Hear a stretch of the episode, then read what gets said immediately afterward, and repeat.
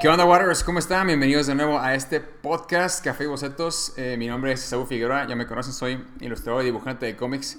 Y me encuentro aquí con mi buen amigo Jonathan Rampante. Él es un ilustrador genial de cómics. Y vamos a preguntarle cómo se inició en esta carrera, qué es lo que lo motiva y de su nuevo proyecto que estoy, la verdad, estoy muy, muy emocionado de que me cuenta. Porque aparte de que es un nuevo proyecto que está saliendo, eh, por ahí hicimos una pequeña colaboración. Entonces, que nos cuente él. Jonathan, ¿cómo estás? Eh, Saúl, bien, bien, estamos aquí con un poquito de frío, pero pues muchas gracias, aquí emocionados de estar aquí en tu, en tu show. muchas gracias, Jonathan. De hecho, ahora que mencionas esto del frío, ¿cómo, cómo te está yendo? Porque la es que nos pegó medio, medio gacho acá en el norte. Este, ¿cómo, la, ¿Cómo la pasaron ustedes? Pues mira, con ganas de dibujar y sin poder dibujar, ya sabes que las manos se te entumen. No puedo ni siquiera jugar videojuegos, ¿no? Sí, no, imagínate, o sea, uno quiere tratar de hacer la chamba o quiere hacer cosas normales y pues deja tú que haga el frío porque hasta nos salió el, apocalipsis aquí en, nivel hard, ¿no? O sea, se nos fue el agua, se nos fue la luz, se nos fue el internet, pero bueno, espero que ya todo vaya mejorando allá por donde estés tú. Sí, sí, sí. no, igualmente, muchas gracias. Claro que sí, este, También un poquito de apagones. También. Ya sabes, con la electricidad, pero pues no pasa nada. Aquí estamos, mira, con el generador aquí dándole vueltas hacia la palanca, mira, para que no se vaya la luz. Excelente, Jonathan. Y, y de hecho, eh, perdón, está chistoso que ahora si no hay luz no podamos dibujar porque Digo, ahora casi la mayoría de las cosas se hacen digitalmente, entonces si no hay luz no puedes realmente chambear y entonces también está interesante. Antes igual con una vela, ¿no? Podías estar ahí. como Ahorita ya se te, apaga la tableta y luego... Y adiós, y, ni cómo conectarla, como los viejos maestros, pero bueno. Inútiles somos. Ya sé. Pero bueno, Jonathan, este, yo siempre trato de recordar la primera vez que yo ubiqué o ubico a los invitados que, que me toca platicar con, con, ellos. Y yo recuerdo a ti haberte visto por primera vez en persona. Fue en una convención aquí en Monterrey. Eh, en, ya sabes en cuál convención. Y yo recuerdo ah, haber estado caminando, eh, caminando en los pasillos. De hecho fui a nomás a dar el rol, a, visitar a la banda. Y me acuerdo que vi tu mesa y yo te, o sea, yo te había visto, o recuerdo haber visto tu, tu nombre o tu logo, así, tu marca en, en, en las redes sociales, ¿no? En Facebook. Y me acerqué a tu mesa para, para, conocerte, para saludar. Esa fue la primera vez que yo te conocí en persona, pero yo ya había visto tu trabajo, ya había visto todas tus cosas en, en las redes sociales. Entonces, eh, no sé si tú, digo, a lo mejor no te acuerdas esa vez, pero yo sí recuerdo eh, que estabas ahí, estabas en un pasillito, eh, pues estabas casi casi solo, ¿no? En la mesa de los, los de los artistas Ari y Sally, y tenías tu mesita. Estabas haciendo, me acuerdo, tarjetitas, tarjetitas así chiquitas de, como sketch cards. Es correcto. Esa es la que eso es lo que llevamos a los eventos generalmente, un sketch card. Traemos otras cositas, pero generalmente esas tarjetitas es lo que más pide, pide la gente. En parte porque están bonitas y en parte porque son económicas, ¿no? Es lo más económico que traemos en, el paquete. Así es. Pero bueno, no eres ningún eh, extraño a, las convenciones y pues tampoco al mundo del cómic, pero a ver, cuéntanos, yo quiero saber, cuando estabas morrito, eh, ¿Qué era lo que te empezó a motivar o desde qué edad empezaste a dibujar o cómo, cómo te iniciaste en esto cuando estabas morrito? Ah, ok. ¿En serio? ¿Tenemos tiempo? Claro, claro, tú dale. Yo encantado. Tú dale, tú dale. ¿Desde qué edad te acuerdas que empezaste a dibujar o que te empezaron a gustar las caricaturas o lo que tú quieras? Mira, yo tengo una historia muy, muy curiosa con los cómics. Eh, a, esta pregunta que me haces, eh, me gusta mucho contestarla cuando puedo. Porque eh, todo inicia con la muerte de Superman. Recordarás ese evento. No hagan números, por favor. No les voy a decir en qué año fue. Ah, sobre todo los chavos. Pero. pero mira, por ejemplo, me dice un amigo, un buen amigo, me dice, oye, se murió Superman. Y yo así, pues todo el mundo conoce a Superman, ¿no? Pero no lo lees, no sabes, muy bien, pero dice. Y me sorprende, le digo, ¿en serio? Me dice, sí, mira, aquí traigo el cómic. A ver, y me lo prestó. La muerte de Superman, por editorial Beat, en español a ver, oye, qué padre, ¿no? Porque eh, se recordarán que era un compilatorio, ¿verdad? Era todo el, todo el arco. Entonces yo lo leo y digo, oye, que esto de los cómics está muy padre, ¿no? Es como una película, ¿no? Pero la estás viendo dibujada. Fíjate, ahí me interesaron los cómics, ¿no? Dije, oye, esto está muy bonito. Segundo eh, punto así crucial es que yo digo, bueno, a ver, esto de los cómics me gustó. Yo fui caminando casualmente a un puesto de revistas y tomo una revista de Spider. La veo y digo, oye, qué padre está esto. Me encantan los monitos que veo aquí. Ok. Yo casualmente, yo bien, bien campante, vuelvo a ir al día siguiente, a los dos, tres días a las revistas. Y me dice el, señor, me dice, no, esta revista sale cada 15 días, cada mes. Yo, ah, ok, perdón. Yo pensé que era como el periódico, no sé. Ah, bueno, muchas gracias. Punto número tres, me voy. Regreso. ¿Qué pasó? Que compro el Spider-Man y digo, oye, estos monos están muy feos. ¿Qué pasó aquí, no? Es cuando me doy cuenta que existen los dibujantes. Porque el cómic de Spider-Man que compré primero era el de Eric Larsen, su última saga de los seis siniestros. La última que dibujó. Es espectacular los, las páginas que hizo Eric Larsen en ese. Estaba en su punto Eric Larsen, yo creo, después de ahí se ve a Image. Pero curiosamente así también descubro, descubro perdón, que pues que los artistas son los que me gustaban, ¿no? Oye, este, ¿por qué este Spider-Man está tan feo, no? A mí me gusta este, yo sin saber quién era Eric Larsen, ¿no? Este, y, digamos que así me interesan los cómics. Ya, ese fue tu, tu inicio en, este mundo de, o bueno, por lo menos en el interés. Y, y está, está muy interesante, Jonathan, eh, cómo te fuiste, o sea, te atrayó te trajo, perdón, te trajo el, el, estilo particular de Eric Larsen y que me, me hace mucho Hasta sentido. la fecha, ¿eh? Es lo, que te iba, es lo que te iba a comentar, o sea, viendo tu estilo y viendo lo que tú haces, sí puedo encontrar las influencias de, de Eric Larsen, por supuesto que sí. Pero digo, qué chido, qué chido que eso fue como que lo que te, te atrajo. Y, pero bueno, antes, de, antes de eso, ¿no te gustaban los cómics o eh, que te gustaba algo así, eh, el creativo, el dibujo o algo similar? Sí, mira, Ahí te otro punto crucial. Por eso te digo que si teníamos tiempo. Sí, pues venga, venga. Discúlpame si me extiendo. Tú dale. Ojo, estábamos en la muerte de Superman esas fechas. El otro punto que me sucedió así súper crucial fue que un amigo llega con su cuaderno y me enseña un Superman, el Superman Cyborg, en, su, en su cuaderno. Sí. Claro, claro. Pero eh, se lo hizo su hermano mayor en su cuaderno pero lo dibujó con, ¿cómo decirlo? Con una pluma de tinta negra. Como de No voy a decir marcas. Ah, bueno. No, no, no. No voy a decir marcas. Que las compras en la papelería que tienen nombre así como que nombre de piloto. Sí, sí, sí, ¿cuál? Pero parecida. Bueno, porque uno en, esa, en la escuela usa eh, plumas Big, como dices, ¿no? y esas Blue Big Ryan, son, como ellas quieren. Son más acá, ¿no? Sí. Son más fresillas. Pero entonces cuando yo veo ese dibujo con esa tinta negra, profundamente negra, yo digo, ¿qué demonios es esto, no? O sea, ¿con qué, qué arte oscura es esta, no? Y ya me dice mi, mi amigo, dices que me lo dibujó mi hermano, a mi hermano le gustan dibujar cómics. Y lo dibujó, mira, con esta pluma. yo, ah, pues esa pluma es para gente fifi, porque uno aquí de a pie trae plumitas ahí. Sí, sí, sí. Con tres colores en el mismo cartucho, ¿verdad? Claro, legendario. Este, y eso fue el otro punto muy interesante que se me hizo, eh, la calidad del negro en el papel, ese contraste.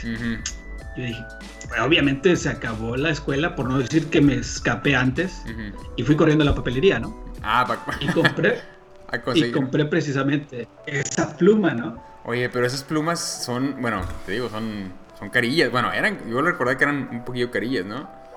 Pues eran caras para un, un chico de secundaria como yo que vendía tazos ahí de contrabando, ¿no? claro. Si era, si era un material caro, ¿no? Sí, Comparado con esa pluma Big de, a peso. pero te daba ese, ese contraste negro contra blanco. Eso fue yo creo que lo que me inició a dibujar el cómic. Cuando vi esa imagen en el, en el cuaderno del, del Superman Cyborg sosteniendo la bandera de Estados Unidos, rota, que no estaba terminado todo el cuadro. Pero, pero ¿qué pasó? Que ahí tú empiezas a copiar dibujos, ¿no? como siempre, claro. Entonces, ves el dibujo. No, claro, yo fui, lo dibujé como cinco veces, ¿no? Qué chido. Eh, y también me llama la atención eh, cómo cierta, pues en este caso, herramienta o material puede también causar que nos dé un interés, pues en este caso, eh, mayor.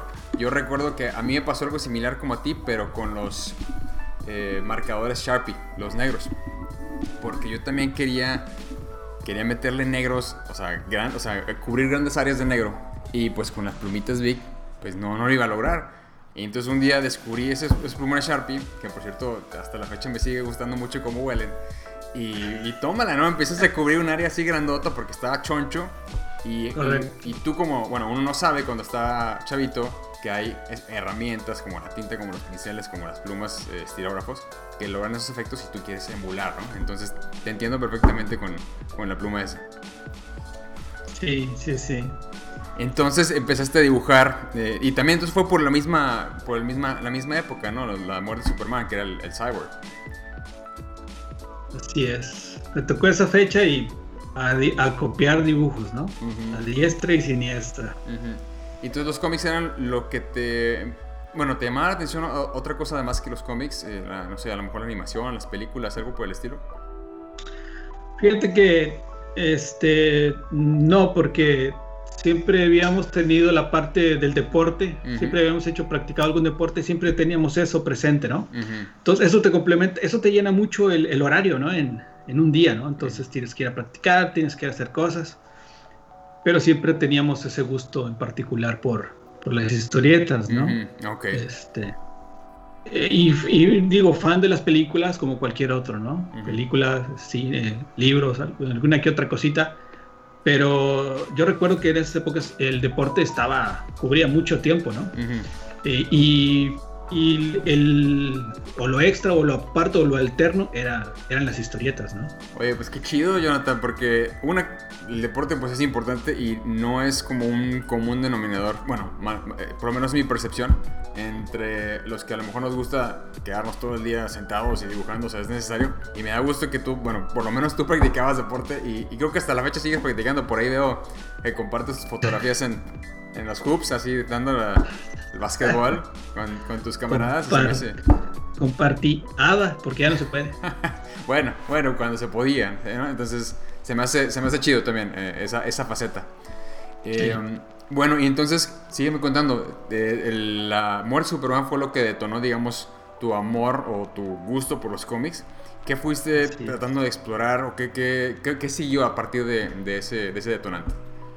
Sí, claro. Yo creo que a muchos nos pasó, ¿no? Cuando empezamos a hacer eso, yo empiezo a hacer los dibujos. Yo me acuerdo que empiezo a comprar blogs de dibujos doble carta, grandotes, uh -huh. y empiezo a hacer las, las ilustraciones, ¿no? Uh -huh. Me acuerdo que dibujé al Cyborg, dibujé a Carnage, dibujé a varias, a Batman, varios ahí, por ahí de la época, pero, por ejemplo, yo vendía esos dibujos. Uh -huh, claro. Yo los vendía, este, y con eso me compraba mis cómics aparte, ¿no? O sea, era... Negocio redondo. Bueno, negocio redondo. Yo estaba ahí haciendo mis deals bien a gusto. Excelente. Este, y tú ya sabes que, ¿qué pasa? Que, pues la inquietud, vamos a hacer un cómic. La maldita idea del millón de dólares. Vamos a hacer un cómic. Claro. ¿Cómo, rampante? Si no sabes dibujar, lo único que sabes es copiar. No importa, yo voy a copiar las, las viñetas que yo ocupe, ¿no? Venga. Vamos, vamos. Este, y por ejemplo, yo, pues yo siempre fui bien inquieto o bien molesto, por decir de alguna forma. Y les decía a mis amigos, vamos a juntarnos. Empecé a hacer un club uh -huh. en mi casa de, de, chicos. Porque has de saber, eh, la crítica que siempre le hago yo al cómic es que es bien difícil de entrar, en el sentido de conocer las historias. Uh -huh. Porque yo hablaba con, hablaba con amigos un poco más grandes y pues ellos me regañaban porque yo era un este, ignorante, ¿no? De que, oye, es que el traje negro de Spider-Man, porque no sé qué, que yo nomás estaba viendo, no estoy viendo, nomás uh -huh. escuchando. Uh -huh. Entonces, yo pensé que eso se me iba a quitar con el tiempo, pero la verdad es que no. sí, igual de difícil los malditos cómics, ¿no? De, uh -huh. de, de, de, entrar y seguir una línea, ¿no? Porque hay mil referencias, ¿no? Que porque el Joker se puso unos calcetes, calcetines rosas porque en el año del 76, ay, o sea, pues, ¿qué quieres que haga, no? O sea, uh -huh. yo ni, ni había pero, nacido. pero, pero, pero me, a mí me encantaba escucharlos, a los grandes hablar de eso, ¿no? Uh -huh. Y yo estaba así nomás parando orejas. Pero yo creo que desde ahí empiezo la inquietud de hacer algo, ¿no? Uh -huh. Yo no me conformaba con leer ni saber todo lo que ellos sabían. Yo decía, no, yo quiero hacer una historia. Y, y historias chafas y bien mafufas, ¿verdad? Uh -huh. Pero yo las quería hacer, ¿no? Y ahí estaba, y, y empezaba a dibujar. Y luego, dentro de ese grupo, eh, la mayoría eran más grandes, ¿no? Yo era el más chavito. Este, pero yo era el que dibujaba, curiosamente. Entonces, eh, un amigo un poco más grande me dice, no, es que yo escribo. No, cállate, me impactaste. O sea, si tú llegas y me dices, no, fíjate, yo escribo, wow, pues yo, joven impresionable de esa edad, mira, dije, no, tú eres, tú eres un escritor, muy bien, yo todo crédulo, ¿no? Y me dice, bueno, tengo una historia, y bueno, vamos a hacerla, una historia ahí de, policías y ladrones, le digo, va que va, yo ya podía dibujar un poquito más solo, ¿no? Ya sin estar bien, entonces, y yo creo que esas, esas, estas, pues esas ganas de crear es lo que, lo que te motiva, ¿no? Y pues uno de loco fue que se la creyó, ¿no? Porque a la fecha seguimos aquí haciendo este tipo de cosas, ¿no? A las otras personas ya ni se acuerdan que tuvieron una idea de ese tipo. Pero empezamos, empezamos y este ya un poquito, ¿qué será? Más adelante, más años más adelante conocimos, por ejemplo, a Humberto Ramos, mm, mexicano, mexicano trabajando en en Impulse en aquel entonces, ¿no? Sí, 95 por ahí. Pues wow, ejemplo a seguir, ¿no? Este, y el estilo que manejaba, que ya sabes, wow, no, padrísimo, ¿no? Y las ganas se daban, ¿no? Se daban, se daban. Este, pero sí, o sea, ese fue otro punto también ahí muy interesante. Ya. Y sigues, sigues esas ganas de crear, ¿no? Claro, claro, ¿no? y de hecho sí, como que cuando uno trata de bueno, le gusta mucho algo, se apasiona, en este caso el dibujo, y pues encuentras o tratas de buscar alguien que también tenga los mismos gustos y después es natural que quieras hacer algo con, en, conjunto, ¿no? Con la banda. Y sobre todo los cómics que son un medio colaborativo, ¿no? O sea, de dibujante, escritor, editador, colorista, editor. Bueno, ahora uno que ya sabe cómo funciona, pero pues cuando estás chavito, pues es de que sí, tú y yo vamos a hacer un cómic y va a estar bien chingón y va a quedar bien padre, ¿no? Pero bueno, así es como inician eh, estos detonantes que nos van llevando o sea, por la vida y nos siguen llevando. Eh, y pues sí, como bien lo mencionas, hay, hay banda que se va por otro lado, ¿no? Y, no, y nosotros uno se queda por ese camino y pues le quiere seguir dando y hasta la fecha seguimos queriendo dar por ese lado, ¿no? Pero también es muy bueno eh, que puedas encontrar a alguien o veas a alguien de referencia, en este caso pues Humberto Ramos como bien lo mencionas, como algo que, a lo que puedes aspirar, ¿no? De que, ah, pues mira, es alguien que es de mi mismo país y está, eh, está, trabajando en algo que yo quiero hacer, significa que sí se puede, ¿no? O sea, vamos a darle por ahí. Y siento que muchos también tuvimos ese mismo, ese mismo ejemplo a seguir. Es correcto. Perfecto. Bueno, entonces Jonathan, eh, más o menos en qué edad o en qué año, más bien, ¿estabas en la secundaria todavía? ¿Estabas en la prepa? O, te pregunto para saber si te influenció de cierta manera eh, lo que ibas a estudiar más después o todavía, eh, todavía no le diste por ese lado de la ilustración a esa edad.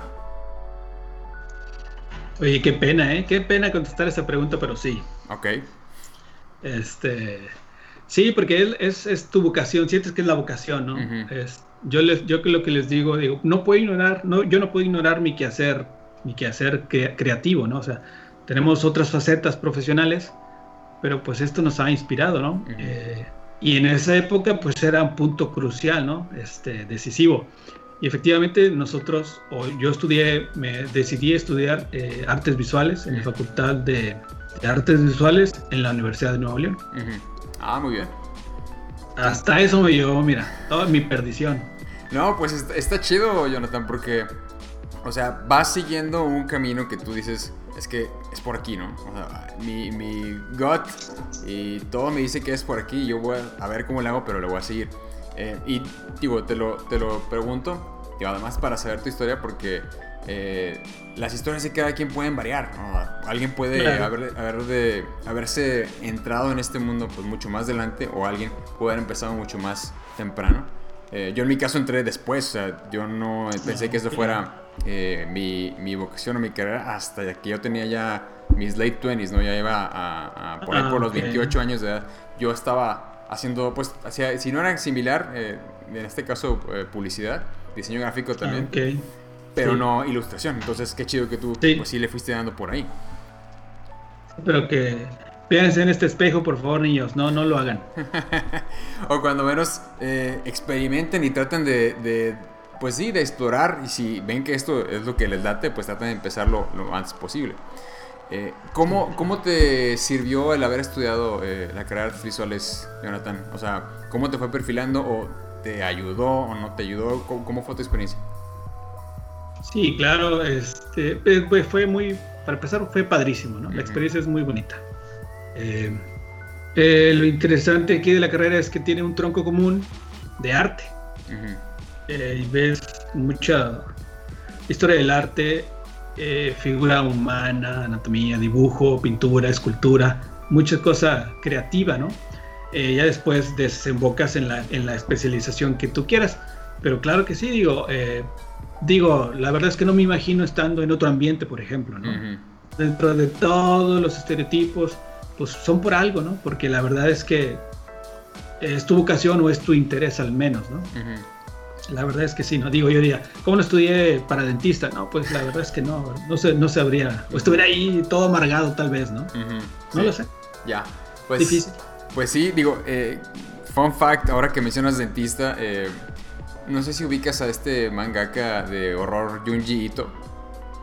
Sí creo, pues, leí por ahí que él era dentista o algo así. Y, luego ya, pues le dio por este lado, ¿no? Entonces, o sea, también puede haber gente que le da el, el, el 180 eh, y que viene, a, viene a caer este camino de, de otros lados.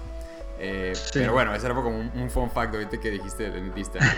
Pero, oye, Jonathan, ¿y el, viste algo de, o sea, daban algo relacionado a la historieta o a la narrativa gráfica de cierta manera en, en lo que, en la, en la carrera que estudiaste o eso fue ¿Lo tuviste que ir viendo después o en otros, en otros lados? Mira, yo creo que la respuesta corta es no. no, había tal cosa. Pero, por ejemplo, yo me especialicé en camarografía, así se llama, artes camarógrafas, que es producción multimedia, televisión, cine. Yo tomé alguno que otro eh, diplomado en historia de cine, dirección, escritura de guion.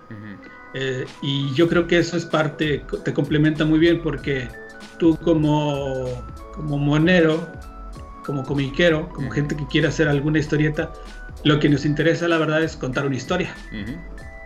Entonces, todo eso te complementa, ¿no? Porque eh, a mí me sirvió eh, Mares, la, por ejemplo, la escritura de un guion. Hacer las reglas básicas, tú sabes que es mostrar, no decir por ejemplo, ¿no? Entonces, eh, sí, sí, sí, eh, hubo, hubo un aprendizaje muy, muy interesante por ese lado, ¿no? Por el lado de contar historias, se podría decir. Ok, entonces sí había eh, aspectos que, bueno, se prestan, ¿no? Se presta el, cine, la escritura, el guion, obviamente, para adoptar hacia el cómic, ¿no? Pero... Así es. Entonces, en, en, en, esa, bueno, en esa época que tú estabas estudiando, o igual y ya había salido, ¿cómo, cómo percibías tú el, el ambiente o la escena de, de, ok, yo seguías pensando, yo voy a hacer cómics, yo voy a dedicarme a hacer cómics, voy a vivir a hacer esto o a dibujar? ¿Cómo era eh, la escena en, ese, en esa época? Pues, si mal no recuerdo, era inexistente. Los referentes, eh, el que te digo, pues estaba, estaba Pato, eh, Delgado, estaba Humberto, yo creo que esos eran los grandes referentes nada más, ¿no? O sea, en México. Ah, hoy en día tenemos más exponentes, ¿no? Pero en ese, en ese entonces eran, solo eran ellos. Pero fíjate que el sentimiento que teníamos, y luego eh, si quieres te platico la historia, el sentimiento no era tanto de que, bueno, vámonos para, vámonos para Marvel, vámonos para DC, sino el sentimiento era un poquito de, vamos a hacer un cómic, ¿no?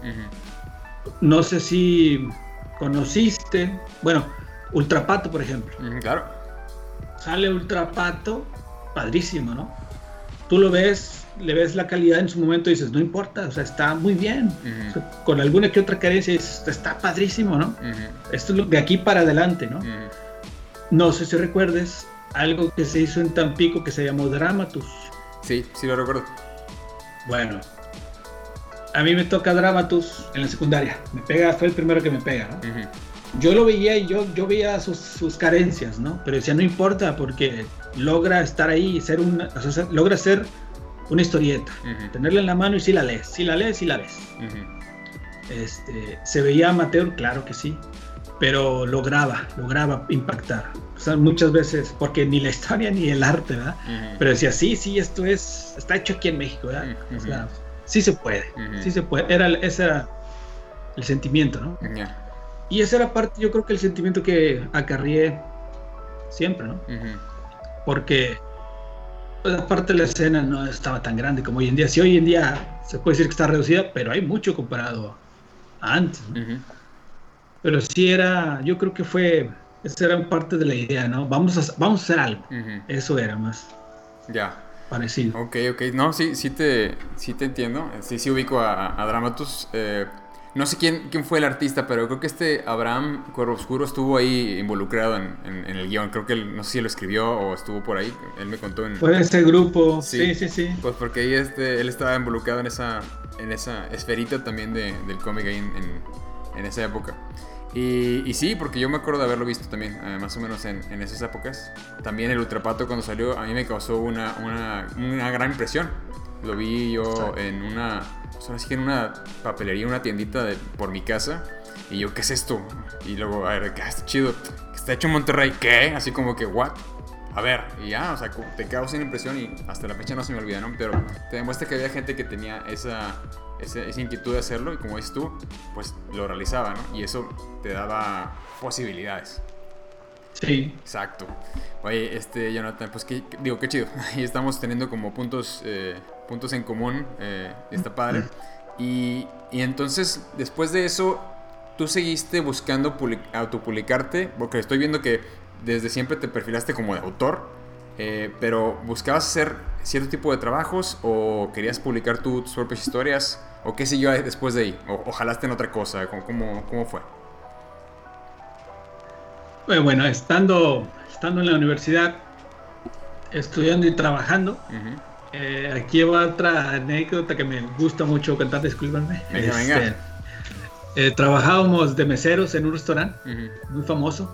Eh, y en un break por ahí, un amigo super fan de Spider-Man, él, agarra una servilleta y dibuja a Spider-Man. Spider-Man muy feo. Y le digo, le digo, no, no, no, ese Spider-Man está muy feo, trae para acá esa servilleta y le dibujo un Spider-Man. Y se queda así. ¿Tú sabes dibujar? ¿Tú ves? Me digo, pues sí, sí, sí dibujo, dibujo más o menos. Dice, no, es que, dice, es que yo no sé dibujar, pero a mí me gusta Spider-Man. Dice, eh, y siempre todo el mundo me molesta porque lo dibujo feo, pero nadie me había hecho un Spider-Man bonito. Ah, no, pues le digo, pues muchas gracias. Dice, pero yo escribo. Ah, de nuevo. Ay, Dios. De nuevo los escritores. ya sabes, uno que es bien fácil, ¿no? Impresionable, sí. Este. Y a poco sí, sí, mira que tengo una historia y empezamos a, a ella. Voy a contar puras cosas buenas, ¿eh? Venga, venga, lo que tú gustes. Eh, empezamos a trabajar una historia.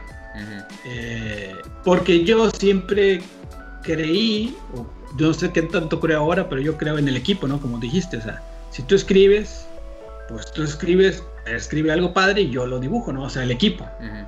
Yo no me considero escritor, pero yo al día de hoy ya he escrito un montón de guiones, ¿no? Por la necesidad en parte, ¿no? Este, porque en parte eh, el problema de nosotros los artistas, de todos los que vamos empezando, es que somos bien flojos. No hacemos las cosas. Tienen que estar uno ahí. Entonces, el escritor no escribía, pues yo menos voy a dibujar, ¿no? Le porque le digo, pues si lo, lo, fácil, es escribir, nomás te sientes y escribes. Claro, Entonces yo, yo me tengo que sentar a dibujar ahí ya. Yo si digo que el mono brinca, pues tengo que hacerlo todo, ¿no? Eh, pero pues se hizo un proyecto muy padre. Este, y por ejemplo, Digo, bueno, este proyecto se hizo con todas las esperanzas del mundo, ¿no? Decir, sí, va a salir, este, y salió y se publicó, pero, pero eh, cometimos el error básico, ¿no? De que sacamos el número uno y ni siquiera tenemos el número dos. Mm, Entonces, ojo muchachos, porque todo esto se hila al final. y en el plot twist al rato. sí, sí, sí. No, pero, eh, por ejemplo, pasó eso, algo muy bonito. Ahora, yo creo que a partir de eso yo me enfoco en mi, en mi carrera profesional. Yo empiezo a hacer lo mío, empiezo a hacer cosas, empiezo a buscar la vida, ¿no? Empiezo a hacer cosas y yo me alejo mucho del cómic. ¿Por qué? Porque tú sabes o has visto que la gente quiere estar ahí. Que no, no vendes, no, no se publica, no haces nada, pero a la gente le gusta el aplauso, ¿no? Que, que, el reconocimiento. A mí no se me hacía a mí no se me hacía válido, ni justo, ni, ni chido, ¿verdad? Decir, no, yo soy dibujante. Pues nomás saqué el uno y ya, ¿no? O sea, yo ni siquiera me consideraba yo eh, presentarme y decir, yo soy dibujante de cómics, ¿no? ¿verdad? Porque, digo, tienes que tener algo que te respalde, ¿no? Y en ese sentido, pues tú sabes que el artista tiene que ser reconocido por el público, ¿no? No porque tú digas que tú, eres el artista. Ya, ¿verdad? Entonces, dije, bueno, ok, eh, hicimos eso a un lado, dije, bueno, hay que buscar la vida, hay que trabajar, hay que hacer esto, hay que hacer cosas en la vida, ¿no? Este, empezamos la carrera profesional, empezamos a hacer cosas, siempre complementando la ilustración, ¿verdad? Nunca, deja, nunca dejé de dibujar, eh, pero nos alejamos un poquito de la, de la historieta. Cuando regresa, cuando aparecen las benditas redes sociales, este, ya me estoy siguiendo de corrido, ¿eh? dale, tú dale, no, salga, esto sale orgánico, tú, y al rato regresamos si quieres. Cuando, por ejemplo, cuando salen las redes sociales, y entonces todo el mundo ya es artista, ¿no? Empieza a subir su trabajo. Sí. Y me sorprendía, por ejemplo, yo cuando publico mi primer cómic allá por el 2005, pues no había, todavía no existían las redes sociales tan fuertes. Como tal, sí. Creo que ni existían. Creo que estaba MySpace y esas cosas. Bueno, para que no hagan cuentas, por favor. Este, empezamos, por ejemplo, a presentarnos, ¿no? Mostramos nuestro cómic, nos fuimos a varias ciudades, muy bonito, muy padre la experiencia, padrísimo. Les puedo contar otro, otra anécdota muy chistosa con, con mi, amigo el escritor y yo, de que los niños llegaban corriendo y ¿tú quién eres? Le decían a, mi amigo el, el, escritor, ¿tú quién eres? Dice, yo soy fulanito de tal, el escritor. Ah, ¿y tú? Yo soy el monero. ¡Ah! Todo el mundo quería el monero, ¿no? al final los niños, este, el escritor, ¿qué, verdad? Cuando uno sabe que primero va el escritor y luego ya el resto del equipo. Claro. yo le tiraba mucho carro a mi amigo por eso. decía, ¿y tú quién eres? Le decía. Saludos a todos nuestros amigos escritores. Claro, claro, claro. No, no, uno pero así eran los niños, ¿no? ¿Qué les vas a estar explicando? Ellos los que quieren ver al monero ahí. Hacer dibuja, tú, dibújame algo. Sí, claro. Entonces. Pero digo, eso fue muy padre. Pero luego te digo, regresando a las redes sociales, empiezo a ver gente que empieza a publicar sus dibujos. Y empieza gente famosa, o sea, empiezan a tener fama. Yo a las, a las moles, a las primeras moles que fui con esta nueva onda, yo veía gente que tenía su mesa y yo, güey, ¿tú quién eres? No, pues yo soy Chuchito Pérez y tengo como 5 mil seguidores en Instagram, ¿no? Y así. Pero tú estás publicado en algún lado. No, pues no. Yo, ah, ok. Entonces no, no eres dibujante de cómics. No, pero me gusta dibujar Dragon Ball. No sé. Sí. Yo, árale. Entonces sí se vale hacer esto. Porque según yo, es como si dices, bueno, ¿y tú qué eres? Yo no soy jugador de básquetbol, porque voy y juego en las mañanas, ¿verdad? O sea, si a mí me pagan por jugar básquetbol, entonces sí soy jugador profesional. Pues mientras no. A mí me gusta jugar, pero pues no me, no me hago llamar jugador de básquetbol. Sí. Ese era mi, mi, mi, mi, cuadro, ¿no? Decir, bueno. Y empiezas a ver que se puede, que gente lleva pósters, los fans, los, el famosísimo fan art. Y digo, oye, pues qué padre y, ahí es cuando empiezo a retomar otra vez el dibujo de cómics. Porque yo veo que puedes dibujar, no sé, un Spider-Man y lo puedes vender. Yo, órale. Y por morbo y curiosidad empiezo a hacer eso. Dije, bueno, a ver, si se puede, porque el Spider-Man, yo no estoy trabajando para Marvel, eh, el personaje no es mío, pero bueno, si hay gente que le interesa, vamos, ¿no? Ahí empiezas a descubrir ese mundo amateur, por así decirlo, ¿no? sí, el, submundo de los, de los prints y los, los fan arts. Que bueno, ahí es un, área medio gris y hay, hay un tema para debatir en otra ocasión. Pero sí, sí te entiendo. Eh, y, de hecho hay mucha gente que vive de eso. O bueno, por lo menos que se dedica a gran parte de su, de su tiempo a hacer ese tipo de arte. Eh, sí. Bueno, en, convenciones aquí y en Estados Unidos no se diga. Pero eso fue lo que te atrajo de nuevo al, al, mundo de la dibujada. Así es. ¿Y qué comenzaste? Sí, Ajá, dime, dime. Mándame. No, ¿qué, qué, qué, qué, sé yo? O sea, ¿qué comenzaste a hacer? O, o, a partir de ahí, ¿qué, ¿qué, hiciste? Pues mira, si te soy honesto, eso lo tomé como para este, este, quitarme el óxido, ¿no? Porque la verdad tenía abandonado el cómic como tal, lo tenía abandonado. este, entonces retomo, tú traes en tu mente decir, bueno, yo sé hacer esto, pero ¿qué pasa cuando regreses? Pues te, falta práctica, ¿no? Dije, bueno, acepto el reto, vamos a empezar a dibujar. Porque yo, yo dibujé, pero tuve un retroceso prácticamente, ¿no? Dije, bueno, dejé de dibujar, bueno, va otra vez. Y empecé, empecé, empecé, empecé, empecé. Y empecé a seguir ese camino eh, que todos siguen, ¿no? Haz cuenta que vuelve a empezar. Ese camino amateur de Prince, de esto, fanal, bla, bla. Dije, bueno, va. yo, yo encantado. Y con eso, por ejemplo, eh, me lograban invitar a lugares.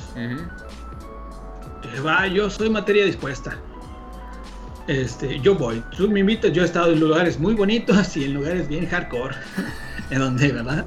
Este, a todos lados. yo les digo, a mí me invitas, yo voy. Ponme donde hay. si puedo, con, mucho gusto voy. Y así empezamos a retomar, tomar, a retomar, a retomar.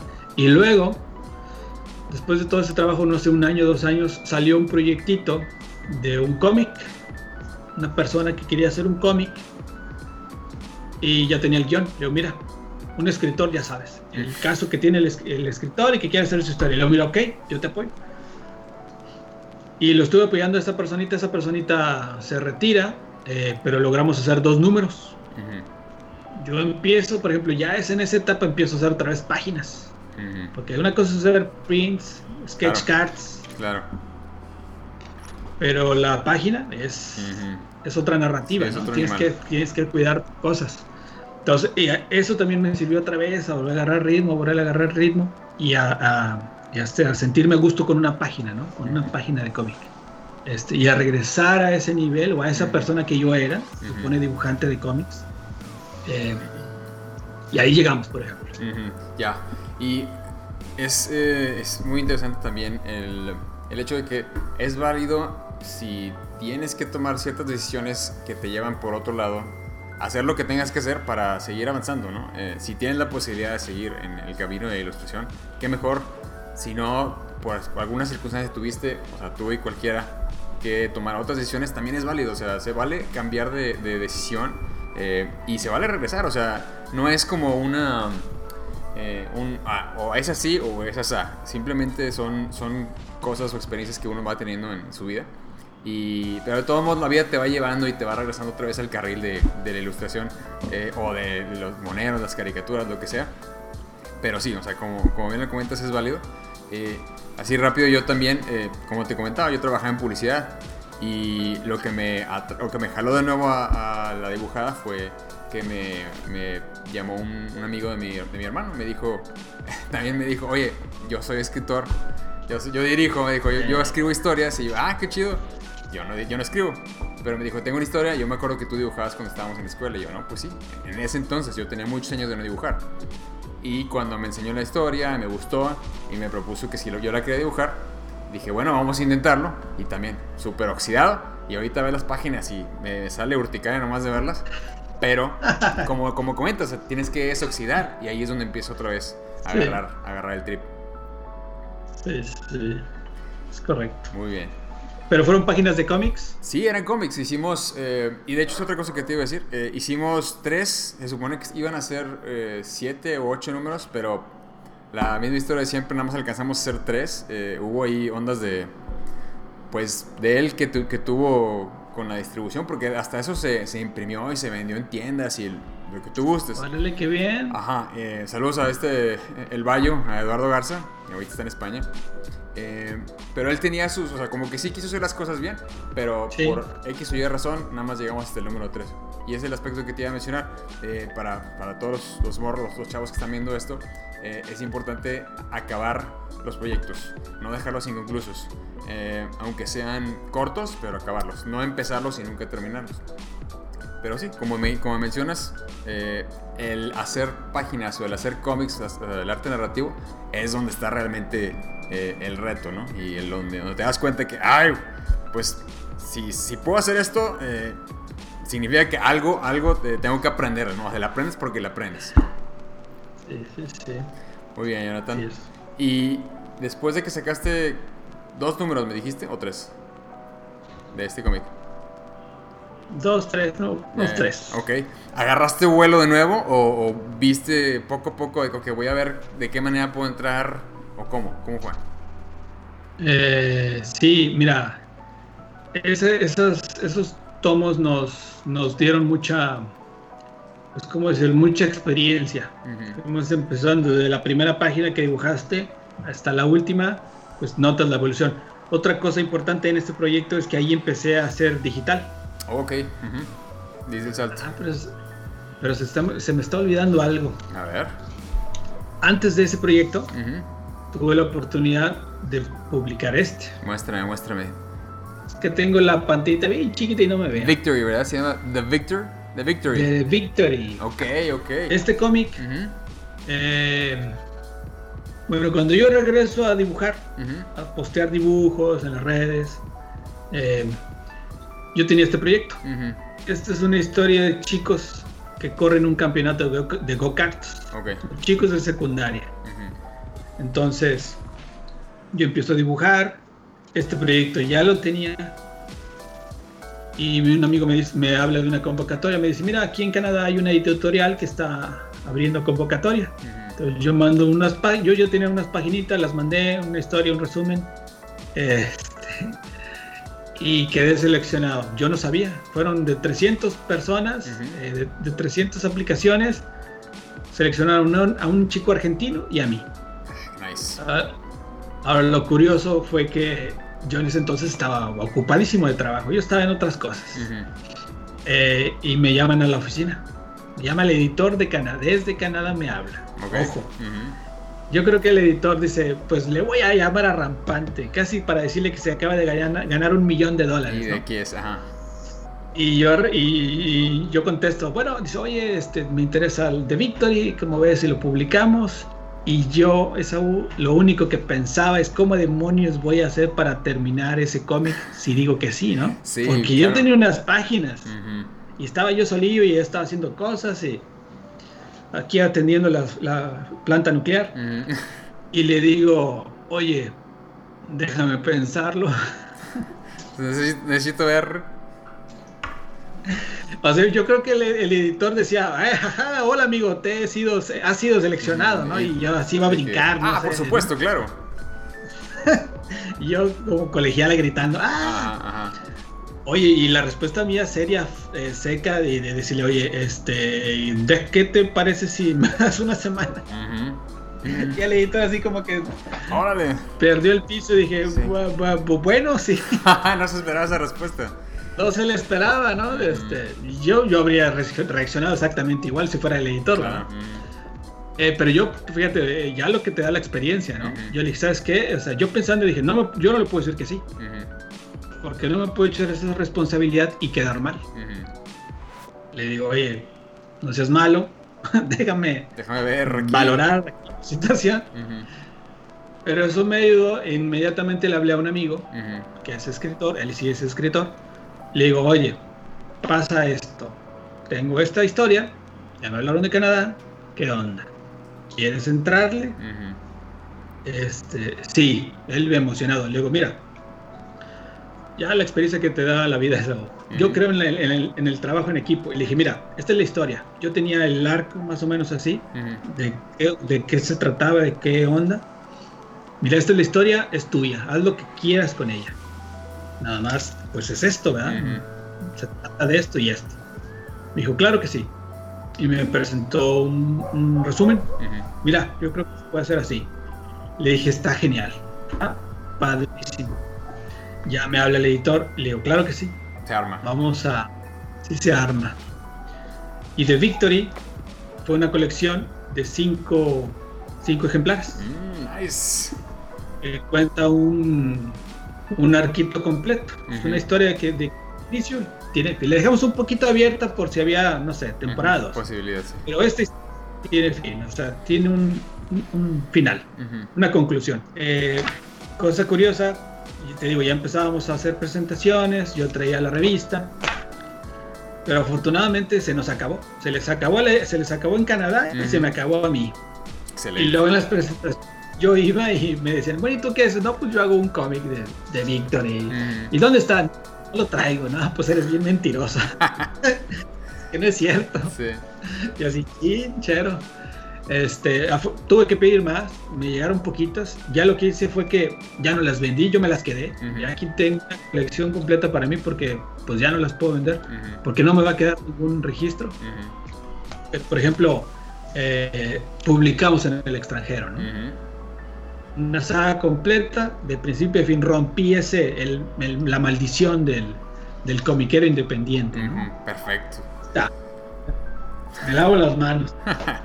excelente, excelente. Oye, entonces pues se, puede decir que ese fue tu primer trabajo, eh, pues como artista de cómic pagado en el extranjero y publicado, ¿no? O sea, ese fue tu primer milestone. Sí, sí, sí. Y entonces yo ya podía decirme dibujante de... Excelente. Ahora sí, así bajo tus, tus estándares y bueno, los de cualquiera, ¿no? Qué, chido. Pero me da, me da, bueno, me da gusto, obviamente me da mucho gusto, pero me, me indica de nuevo que eh, eh, un, una, un artista que se, que se la pela o que se la pasa trabajando y brinca de, buscando proyectos o busca la manera de, seguir haciendo cosas, te, puede, te abre las oportunidades al siguiente proyecto y ese proyecto sigue habiendo las posibilidades y así, ¿no? So, on and so forth. Eh, y bueno, entonces, después de ahí, ¿qué pasó? Bueno, ya tenemos esto. Ah, bueno, el comentario de esto era que esto lo hice en papel. Eh, los colores los hice. Este es a blanco y negro. Ajá. Pero los colores los hice en digital. Los grises los hice en digital. Pero. Pero las páginas fueron en papel. Originales. Bueno, originales, ahí está. Después de esta, siguió ese proyectito que te dije, el Independiente, aquí en México, donde empiezo a dibujar en digital. Porque tú sabes, escanear unas páginas las tienes que escanear en tres partes, porque en dos no cabe. Te va a salir una raya en medio. Entonces, qué gorro, la verdad. Yo ya empezaba a trabajar. De hecho, yo desde que hice este, yo ya tenía años usando una tableta, ¿no? Pero es difícil eh, el control sobre una tableta. Es, tienes más control en un papel, ¿no? Entonces, dije, bueno, va, ya estoy hasta aquí de andar batallando con escáneres y bla, bla, bla vamos a hacer este proyecto que me estaban ofreciendo nuevo. Dije, bueno, a ver si lo puedo hacer digital, 100%. empecé, a trabajar, empecé a trabajar. Este, se nota, se nota cómo empiezas, ¿no? Totalmente duro, tieso, ya te vas desenvolviendo, vas descubriendo pinceles, mil cosas. Pero la verdad es que ser digital, pues, te ayuda muchísimo, ¿no? Te haces, te optimiza más tu trabajo y te vuelve más eficiente. la verdad. ¿Alguna corrección? Para alguna corrección, mira, genial, ¿no? Que te dicen, oye, claro que si esa viñeta nueva, pues la quitas, ¿no? No tienes que andar ahí buscando nada de papel. Pero digo, ese era el comentario de este cómic, que en ese momento hice la transición al digital, 100%. Claro, sí, como hasta la fecha la mayoría de los artistas lo hacen. Eh, pero, ¿qué tan, ¿qué tan cerca estamos de cuando lanzaste ese cómic al día de hoy? ¿Cuántos proyectos hubo más o que no, no que... Un buen. Bastante. Ah, sí, bueno. cuéntame, cuéntame, qué sé yo, qué sé yo. Ah, bueno, pues es, es, después de ese proyecto, eh, no quiero decir nombres, discúlpenme, no puedo decir Está bien, no, pasa nada. Eh, empezamos a hacer otras cositas, empezamos a hacer las famosas sketch cards para Marvel. Trabajamos para Civil War, Doctor Strange, Spider-Man, X-Men y no recuerdo cuál más. Tú estabas trabajando con, con, la misma empresa de Canadá y por ese, por ese, eh, ese trabajo te llegaron esos trabajos de Marvel o, cómo fue ahí? No, no, no. Primero fue Canadá y luego empiezo a trabajar aquí en México ese cómic independiente en digital. Oh, ok. Y después, después llegan esas tarjetas. Excelente. O sea, nunca estuve con dos proyectos a la vez, porque no podía, porque yo tenía parte, o yo tengo parte, mi trabajo en la oficina. Entonces, estábamos con esas tarjetitas y estábamos en paralelo haciendo las presentaciones de a los eventos, a las combes. Esas tarjetitas que tú me veías, pues eran las que dibujábamos en los eventos. Yo les decía a los, a los organizadores, más que nada, que es con los que hablas, digo, mira, yo te llevo la tarjetita, está económica, eh, pues para que el chico pues se lleve algo del artista, ¿no? A mí me tocó una vez que me dijo una personita, le digo, ¿por qué no fuiste al evento? Me dice, es que no tenía para la entrada. Le digo, ok, es válido, ¿no? O sea, y una personita bien buena onda que le gusta mi dibujo, por ejemplo. Me dice, sí, yo te quería ver. Le digo, ¿por qué no fuiste? Te estuve esperando. Me dice, es que no tenía para la entrada, ¿no? Entonces dices, no, pues, digo, no, no te preocupes, te le regalo un dibujo. Pero, por ejemplo, pues hay gente que no te va a poder pagar mil pesos por un dibujo del artista, del afamado Esaú Figueroa. claro, por supuesto. Entonces, yo por eso, mira, baratito. Sketchers. Sí, sí, sí. Y es barato y es rápido, no te vas a tardar medio día en, el dibujo. A mí me pasó, de nuevo sin nombres, pero me pasó en un evento que estábamos eh, en el Artisali, un artista muy, muy, eh, muy bueno enfrente de mí. Artista. Él sí es artistazo profesional, no como yo, pedacera. Pero ¿qué pasó? Que yo traía el sketchito a 50 pesitos. y, es el, y, el, y el artista famoso, refinado, pues cobraba de 500 para arriba el saludo de, perdido, ¿no? Entonces, sí le llegaba y, él se empezaba acá a inspirar. ¿No? Pues qué padre. ¿Qué pasaba con Rampante, el vecino de enfrente? Y el Rampante estaba así, mira, de, niños y de gente, porque estaba haciendo sus sketches, ¿no? 50 pesitos, pásale, pásale, sí hay, cómo no.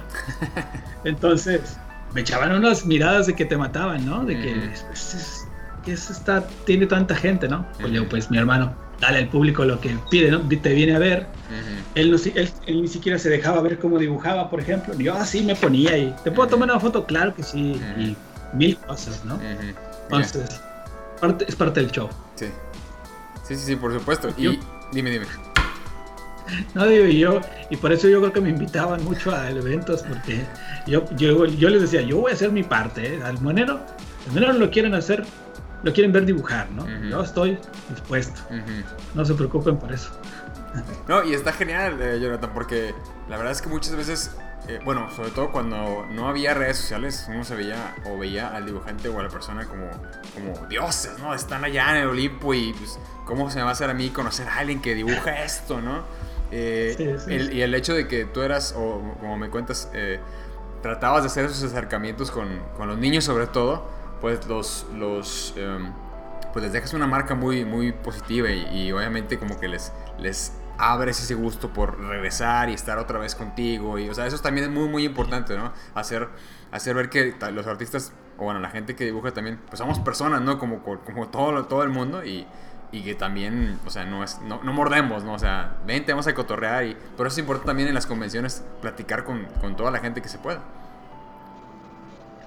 padrísimo mira a mí me decían, tú sabes, a mí pasaba un chico, por ejemplo, y me decía, yo también sé dibujar.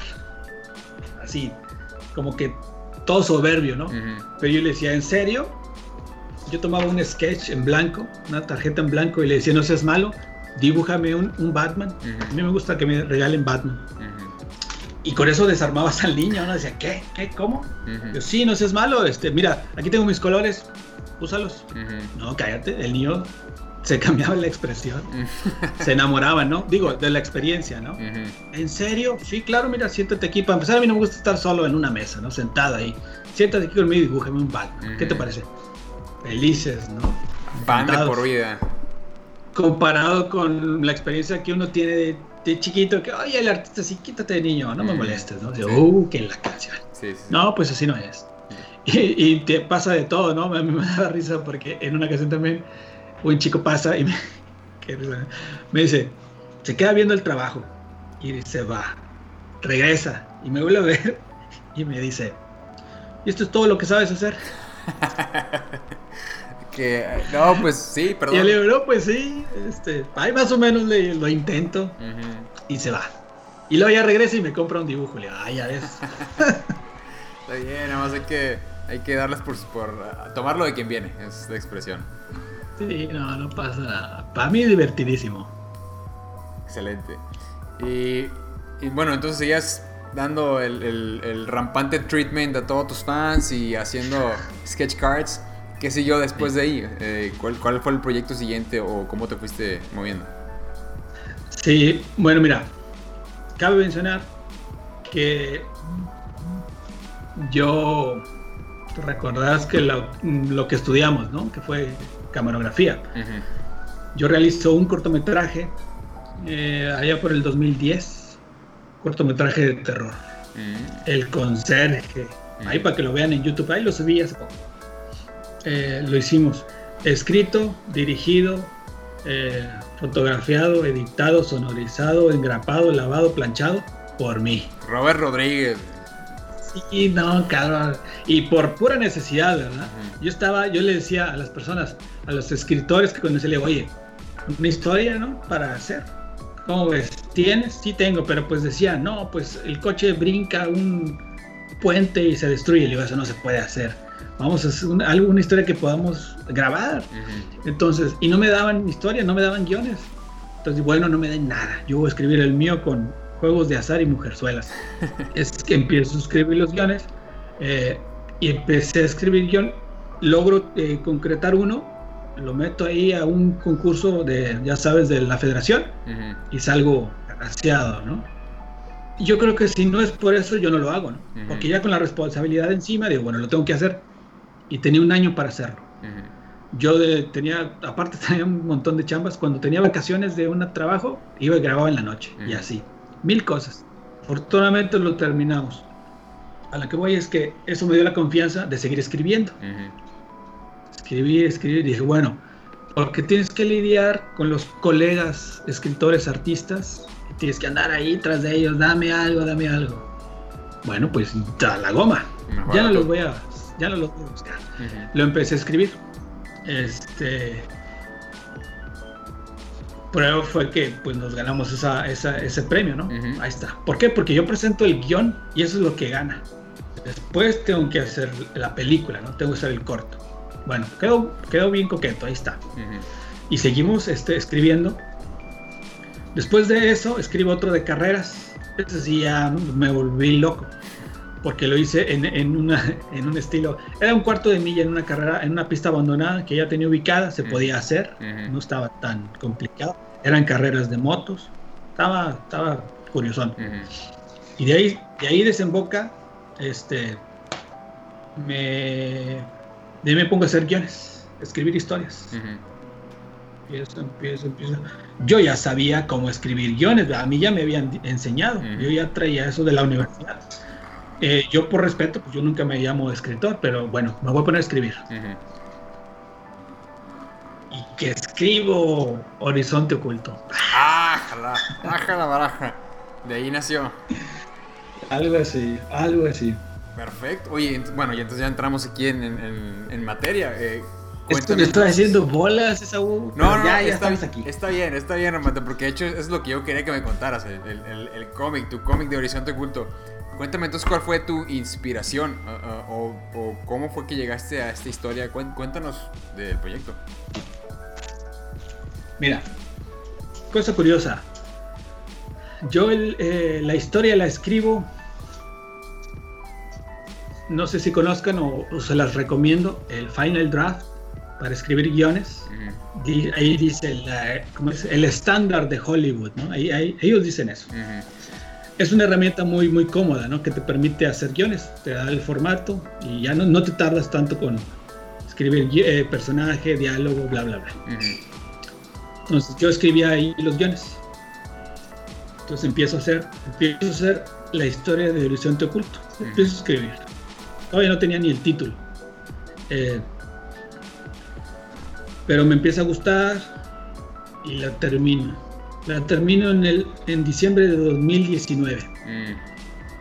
La trabajaría yo creo que todo ese año, el segundo semestre del año estuve ahí masticándola. Yo recuerdo que a fin de año la termino. En ese año termino dos guiones, Horizonte Oculto y otro que se llama, llamémosle Las Brujas, porque tampoco puedo decir el nombre. Un peliculón de terror. Esa historia la escribió un amigo. Muy buena, ¿eh? Me la prestó. Y le dije, oye, eh, eh, bueno, me dice, mira, te la regalo. Bueno, y empecé a hacer la adaptación de la historia al guion. 200 páginas. Es una locura. Cuando un guion tiene 90 páginas aproximadamente, ¿no? Pero muy padre, me encantó. Tú sabes, ya terminas la historia y dices, la historia mejor nunca antes contada del mundo. Oscar. Se la di a mi editor. Se la di a mi editor y me la hizo. Te hizo tristes, claro. sí, sí, sí. Pero, pero muy padre, eso me dio, me, me, puso en ritmo. Yo sabía que, yo sabía los, yo, yo estaba consciente de muchos errores, pero dije, venga, va, va. Esto tiene que pasar por la trituradora y yo sé que me lo van a quitar y no pasa nada. Total que con ritmo, eh, mi editor me la hizo trizas. Dije, bueno, pero yo ya estaba escribiendo esta otra historia, que era más cortita, fueron como 60 páginas. La termino, ahí está. ¿Qué pasa? Que se viene el bicho este maldito, todos lados. Dije, bueno, yo tengo que hacer algo. Porque mi, mi rutina era irme al café en la tarde y escribir. Ay, me acabas de ver aquí en el corazón, güey. Yo también, esa era mi rutina, güey. Bueno, sí, ya, llegaba, yo ya llegaba así en pantuflas, casi creo. buenas tardes, buenas tardes. Este, y dije, bueno, ¿qué hago? yo, ya estaba, por ejemplo, 2019 escribiendo, escribiendo, escribiendo. Ya traía el ritmo. Eh, dije, bueno, voy a aprovechar. y tomé la primera escena y la dibujé en formato cómic. Dije, bueno, vamos a hacer un cómic de esto, porque Horizonte lo escribo como película. Inicio, desarrollo y fin. Pero bueno, aquí tengo esto, yo sé hacer, según yo sé hacer cómics, vamos a ver. Empecé a hacer páginas. Eh, y esas páginas creo que es el video que te llegué a mostrar. Es un video cómic que tengo de 5 minutos, que fue la primera escena. Así empieza la historia. Dije, bueno, pues este inicio está padre. Digo, no está, está movido, ¿no? Vamos a seguirle. ¿Qué tengo que hacer? Pues nada, tengo que estar encerrado. Bueno, vamos a seguirle. Eso combinado con que las páginas son digitales. No, yo me dio no, no, no. Una máquina yo de hacer páginas. Mm, pasa, pasa. Este.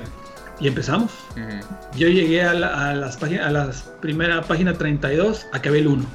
O sea, el contenido lo acabé. Dije, ya que, bueno, empecé a hacer la edición, empecé a hacer el lettering, onomatopeyas.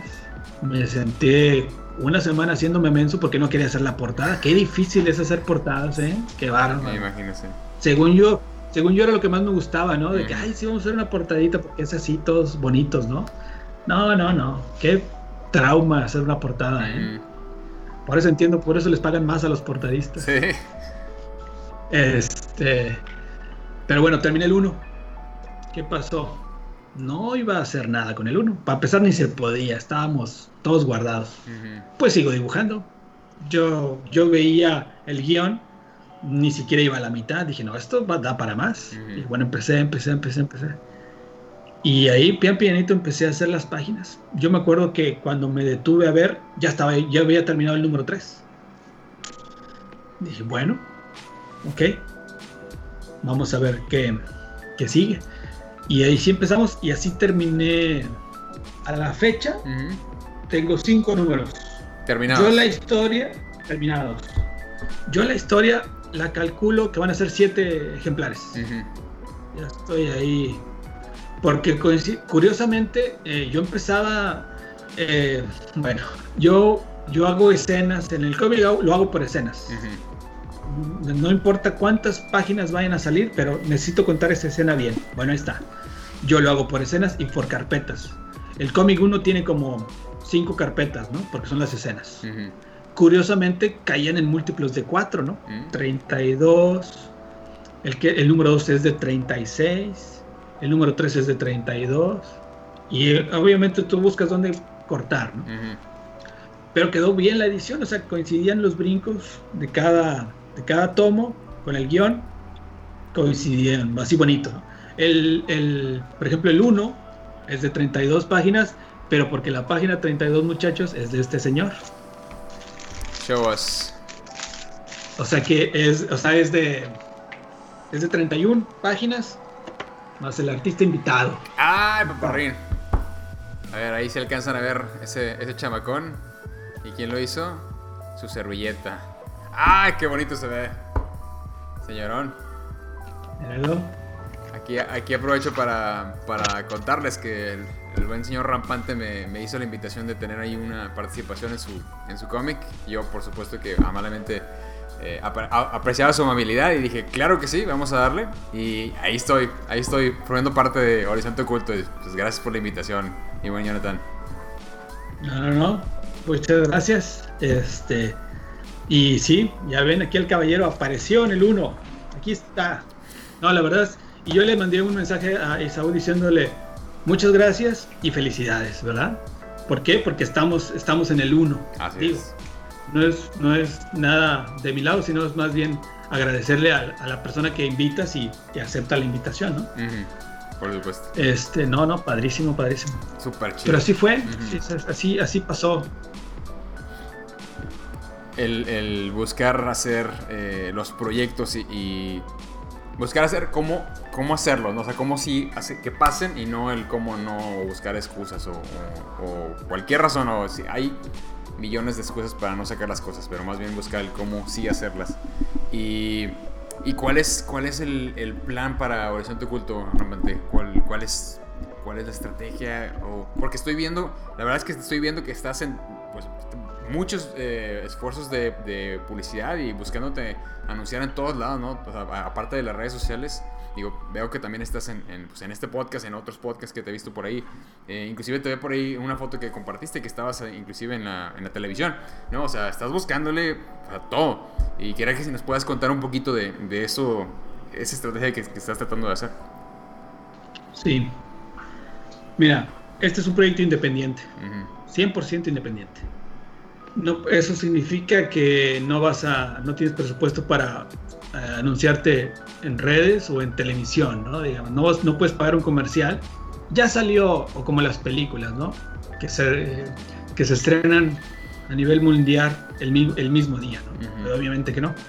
Entonces, si quiere, entonces yo creo, digo, es una riesgue, es una apuesta, pero digo, vamos a hacerlo, vamos a hacer trabajo de, picar piedra, ¿no? Vamos poco a poco, vamos a darlo a conocer.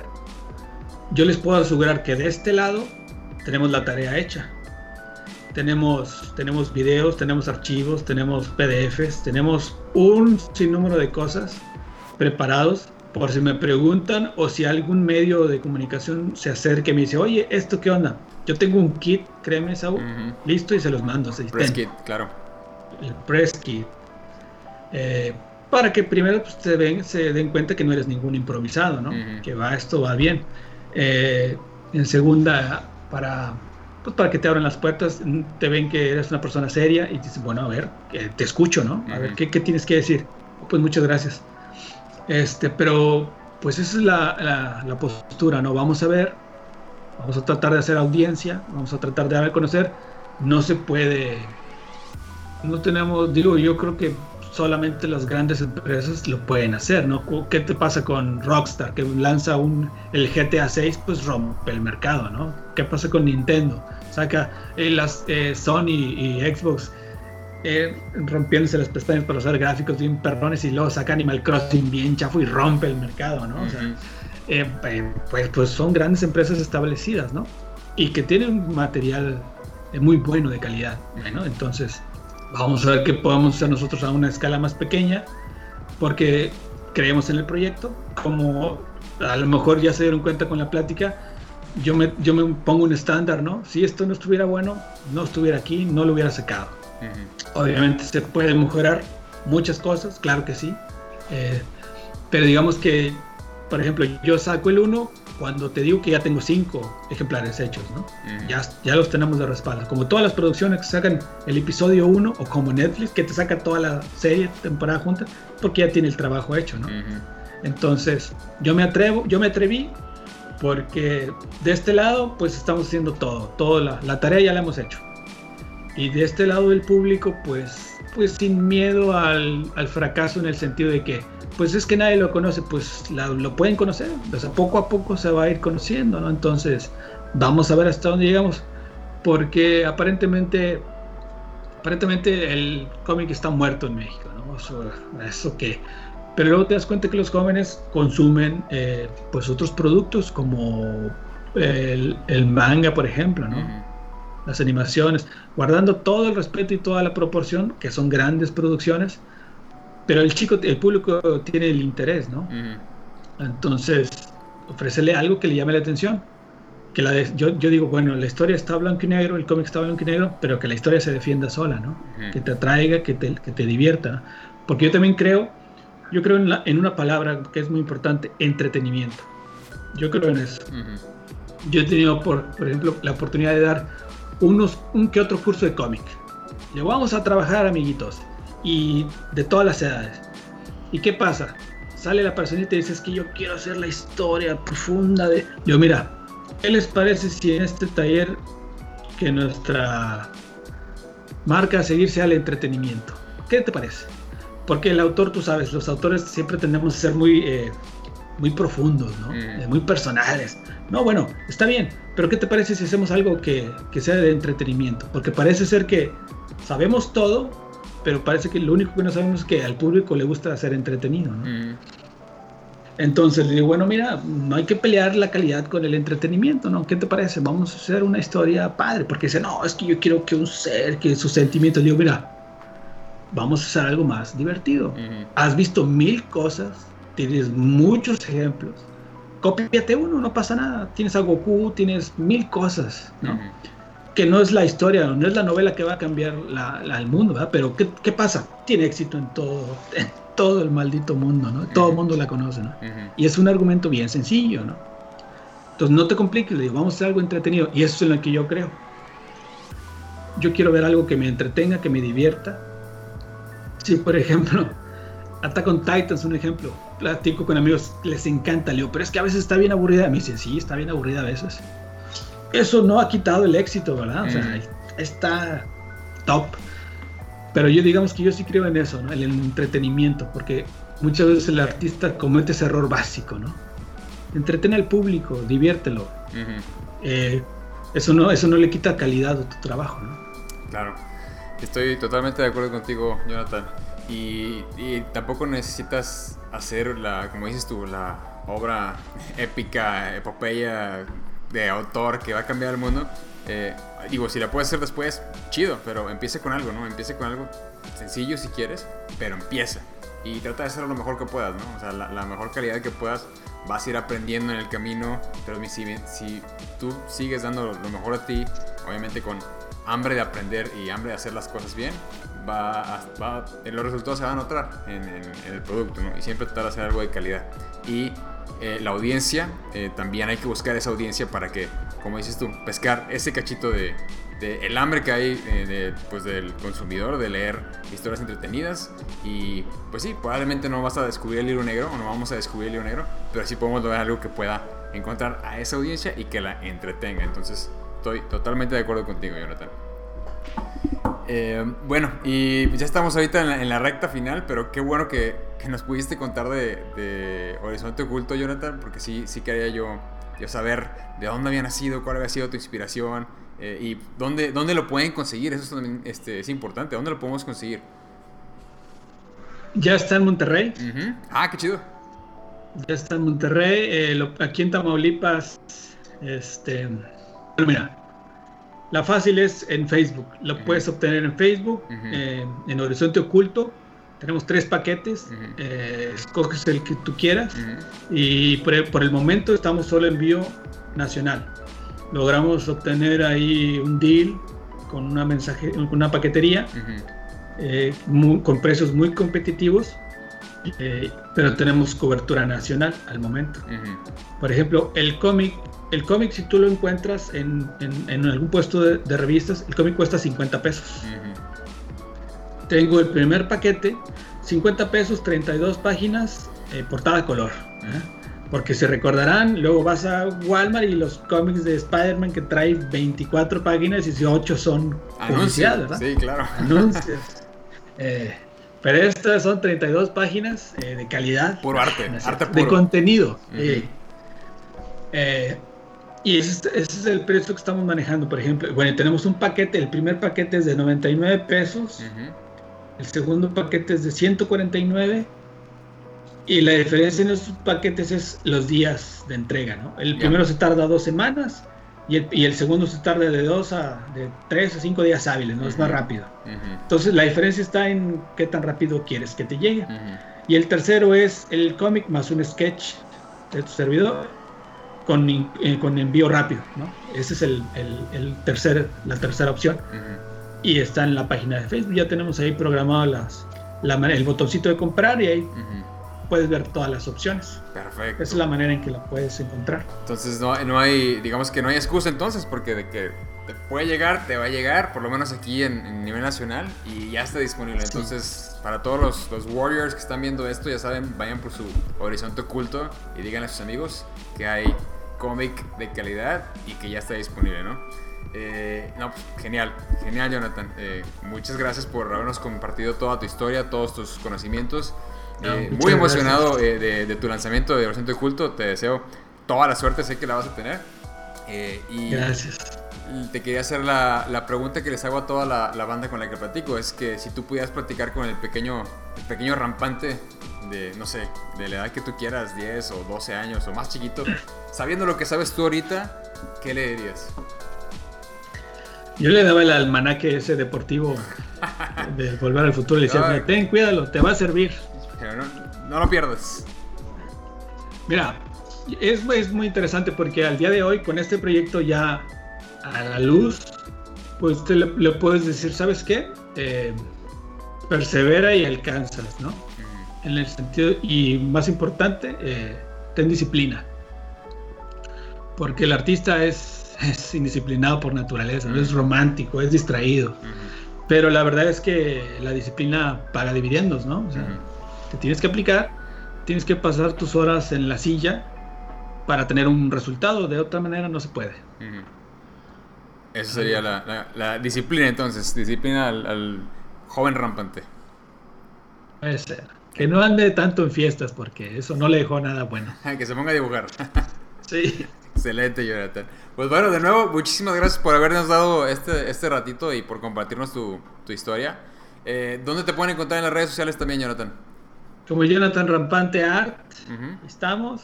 Luego mucha gente me agrega al Facebook personal. Yo el mío lo tengo libre, a mí no. Que me agregue que no pasa nada. Como Jonathan Rampante Art eh, y Horizonte Oculto, ahí tenemos esas dos páginas a las órdenes. En las dos páginas pueden encontrar el cómic también.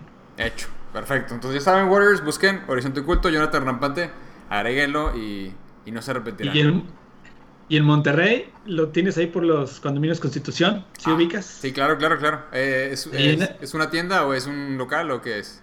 Se llama Anicom. Anicom.